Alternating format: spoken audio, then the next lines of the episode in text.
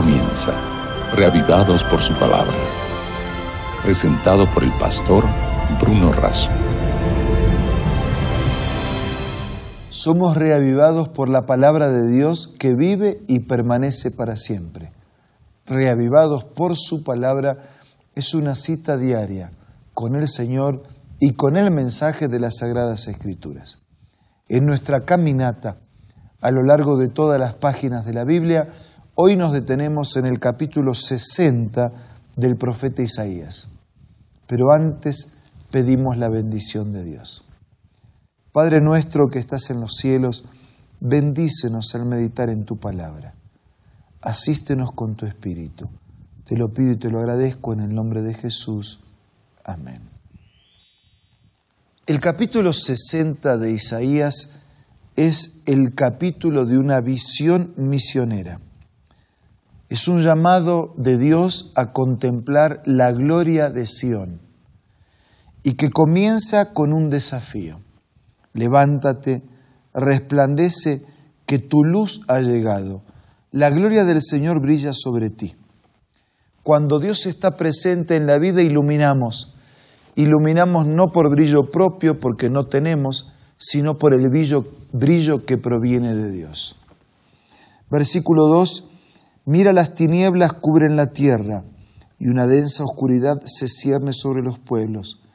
Pero la aurora del Señor brillará sobre ti, sobre ti se manifestará su gloria, y las naciones serán guiadas por tu luz y los reyes por tu amanecer esplendoroso. Tan cierto como que la presencia de Dios trae gloria, brillo y luz, es que el mundo que le ha dado la espalda a Dios está en tinieblas. Y tan cierto como las dos cosas son verdad, es que el creyente que recibe la iluminación de parte de Dios se transforma en una luz para el mundo. Es el creyente que acepta la presencia de Dios en su vida el responsable de iluminar un mundo oscuro por el pecado. Somos iluminados para iluminar somos bendecidos para bendecir, somos guiados para guiar. Versículo 4. Alza los ojos y mira a tu alrededor. Todos se reúnen y acuden a ti. Tus hijos llegan desde lejos, a tus hijas las traen en brazos. Verás esto y te pondrás radiante de alegría. Vibrará tu corazón y se henchirá de gozo, porque te traerán los tesoros del mar y te llegarán las riquezas de las naciones.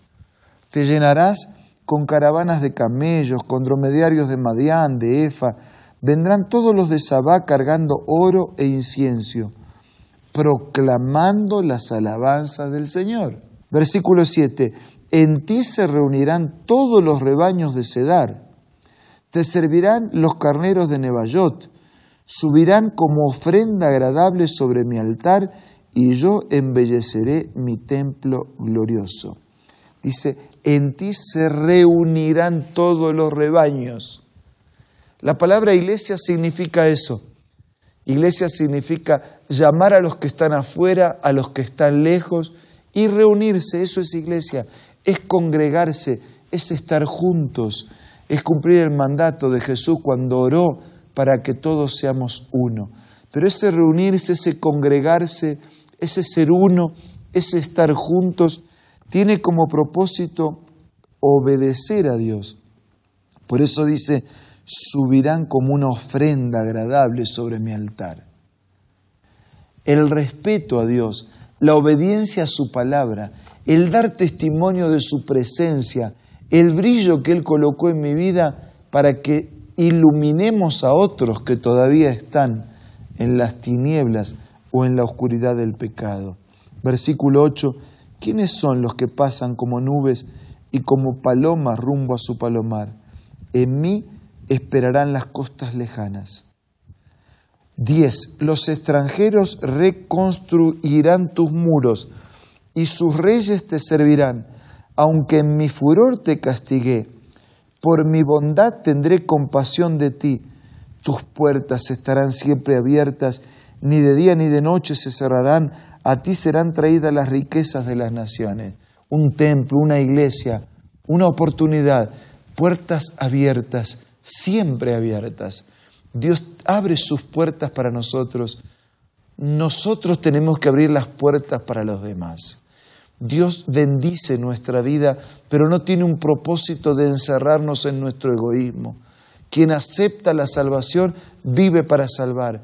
Cuando tomamos del agua viva, nos transformamos en una fuente de agua para los demás. Dice el versículo 12, la nación o el reino que no te sirva perecerá, quedarán arruinados por completo. Dice el versículo 13, te llegará la gloria del Líbano, con el ciprés, el olmo, para embellecer el lugar de mi santuario. Glorificaré el lugar donde reposan mis pies. Ese templo donde Dios podía marcar su presencia era un lugar que estaría lleno de su gloria. El templo de tu vida, el templo de tu casa, si en tu casa hay un lugar para que Dios esté presente, Él lo llenará de gloria. Si en tu vida hay un espacio, el primero, el mejor, para que Dios esté presente, Él llenará tu vida con su gloria. Ante ti vendrán a inclinarse los hijos, versículo 14, de tus opresores, los que te desprecian, se postrarán a tus pies y te llamarán ciudad del Señor, Sión del Santo de Israel. Esto es una visión del templo de Dios, de la iglesia de Dios. Los demás se van a dar cuenta que se trata de la ciudad del Señor. Versículo 15, aunque fuiste abandonada y aborrecida, y, nadie transitaba por tus calles. Haré de ti el orgullo eterno y la alegría de todas las generaciones. Te alimentarás con la leche de las naciones, con las riquezas de los reyes serás amamantada. Sabrás entonces que yo el Señor soy tu Salvador, que yo el poderoso de Jacob soy tu Redentor. Dios es el Salvador, es el Redentor, es decir, aquel que compró, que pagó el precio, que pagó la deuda, que ocupó mi lugar, que murió mi muerte, que asumió mis pecados. Yo soy el poderoso de Jacob, tu redentor. Yo el Señor soy tu Salvador. Versículo 17, en vez de bronce te traeré oro, en lugar de hierro plata, en vez de madera te traeré bronce, en lugar de piedras hierro, haré que la paz te gobierne y que la justicia te rija todo será paz, todo será justicia. Ya no se sabrá de violencia en tu tierra, ni de ruina y destrucción en tus fronteras, sino que llamarás a tus muros salvación y a tu puerta alabanza. Versículo 19. No será el sol tu luz durante el día, ni con su resplandor te alumbrará la luna, porque el Señor será tu luz eterna, tu Dios será tu gloria. Y cuando el Apocalipsis hace una descripción de la nueva Jerusalén, de la ciudad eterna, dice que no habrá luz, que no habrá sol, porque el Señor es el, Cordero, es el sol, es la luz. Versículo 20, tu sol no volverá a ponerse, ni menguará tu luna, será el Señor tu luz eterna, y llegarán a su fin tus días de duelos. Ya todo será hecho nuevo, no habrá más llanto, no habrá más dolor, no habrá más clamor. Todas las cosas serán hechas nuevas. Entonces todo tu pueblo será justo, poseerá la tierra para siempre, serán el retoño plantado por mí mismo, la obra maestra que me glorificará. El más débil se multiplicará por miles y el menor llegará a ser una nación poderosa. Yo el Señor, cuando llegue el momento, actuaré sin demora. Amigos, esto está en el futuro. Sí, hay un templo, hay una vida futura, eterna. Hay un día cuando comenzará la eternidad para nosotros. Cuando todo se ha hecho nuevo, ya no más duelo, ya no más lágrimas, ya no más pecado, ya no más muerte. Pero hasta que lleguemos al templo definitivo del cielo y de la eternidad de Dios, hay templos, hay iglesias aquí en la tierra hay muros de contención, fronteras de protección, lugares donde Dios manifiesta de manera especial su gracia y su presencia. Por eso, si usted asiste a una iglesia, siga asistiendo. Si usted asiste accidentalmente, le propongo que asista permanentemente. Y si usted no asiste a ninguna iglesia, busque una iglesia cerca de su casa. Entre en contacto con nosotros para que compartamos algunas direcciones. Pero asista a una iglesia. Todos los días podemos encontrarnos con Dios en cualquier lugar.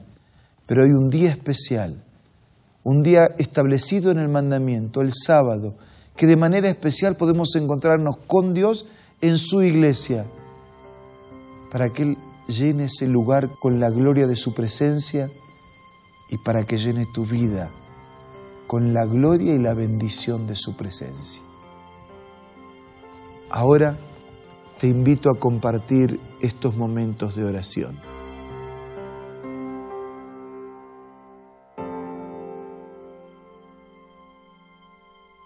Padre nuestro que estás en los cielos,